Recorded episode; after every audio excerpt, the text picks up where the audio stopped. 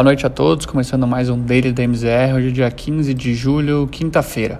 Os principais índices da Europa fecharam um dia em baixa consistente, com temores sobre a nova variante Delta na, na zona do euro e com as piores expectativas com relação ao crescimento da China. Ao fim do dia, o estoque 600 fechou em baixa de 0,95% e encerrou a quinta aos 456,20 pontos. Mesmo com o avanço da vacinação no bloco europeu, o número de crescente de novos casos, graças à mutação do vírus, segue preocupando os agentes. Com relação à China, o mercado monitora de perto a desaceleração da economia chinesa. O recente corte de compulsórios anunciados pelo governo chinês levantaram preocupações sobre uma situação eventualmente pior do que o esperado na economia do país. Na ponta corporativa, as ações da Siemens Energy foram bastante impactadas no pregão, registrando perdas de mais de 10% na sessão de hoje. Nos Estados Unidos, o dia também foi negativo para o Nasdaq e o S&P, mesmo após os depoimentos sem grandes novidades do presidente do Fed. Ao longo do dia, o S&P recuou 0,33% e Nasdaq apresentou perdas de 0,70%. Powell disse que segue com uma postura não confortável com o patamar da inflação atual, mas segue acreditando que o processo está atrelado apenas a fatores transitórios. No mais, do lado corporativo, Morgan Stanley divulgou nesta quinta os números do segundo trimestre, apresentando alta de 10% nos lucros com relação ao trimestre do ano passado.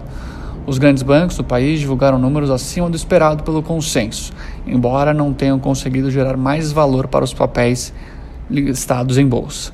O setor de energia foi o mais impactado hoje ao longo do pregão, graças à queda mais brusca dos preços do petróleo. No mais, mesmo com a queda do rendimento das treasuries, o setor de tecnologia foi o segundo pior da sessão. No cenário local, sem grandes novidades positivas por aqui, o Ibovespa operou em dia em baixa, com o giro financeiro na ordem de 19 bi.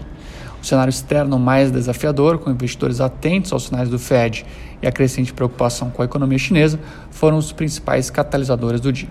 Nesta quinta, o principal índice de ações locais interrompeu a sequência de três dias seguidos de alta e fechou o dia aos 127.468 pontos, apresentando baixa de 0,73%. O destaque positivo do dia ficou por conta dos papéis de Magazine Luiza, após a empresa divulgar a compra da Kabum por 1 bilhão de reais. Ainda no cenário corporativo, a Renner divulgou também a compra da empresa Repassa. Com relação aos juros, na parte ao longo do dia, tivemos um dia de abertura na curva em toda a sua extensão. A desaceleração da economia da China no segundo trimestre pesou no humor dos mercados.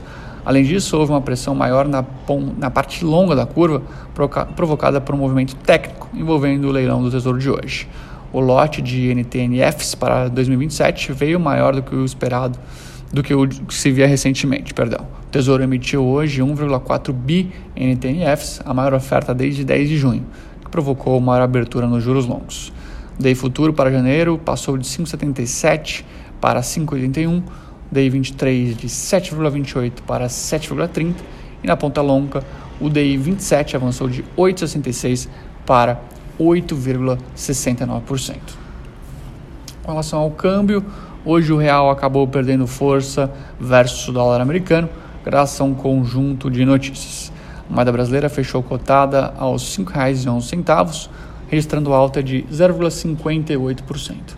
Dados de PIB e produção industrial da China trouxeram maior cautela aos mercados globais. No mais, a queda de mais de 2% do preço do petróleo WTI também contaminou o bom humor dos agentes. Sem grandes notícias no cenário interno, o ritmo foi ditado pelo ambiente internacional hoje dos negócios. Por fim, o principal índice de fundos imobiliários, o IFIX, registrou baixa de 0, registrou alta de 0,28% ao longo do pregão. Bom, por hoje é isso, pessoal. Tenham todos uma excelente noite e até amanhã.